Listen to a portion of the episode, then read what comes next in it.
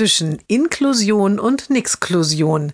Jeden Montag eine neue Geschichte im Blog von Kirsten mal zwei. Heute der Junge ist im Krabbelalter. Die Mutter ist mit ihm im Zug unterwegs. Sie hat zwei Plätze in einem Sechserabteil gebucht. Am Anfang sitzt der Junge brav auf ihrem Schoß. Ihr gegenüber arbeitet ein Mann konzentriert an seinem Laptop.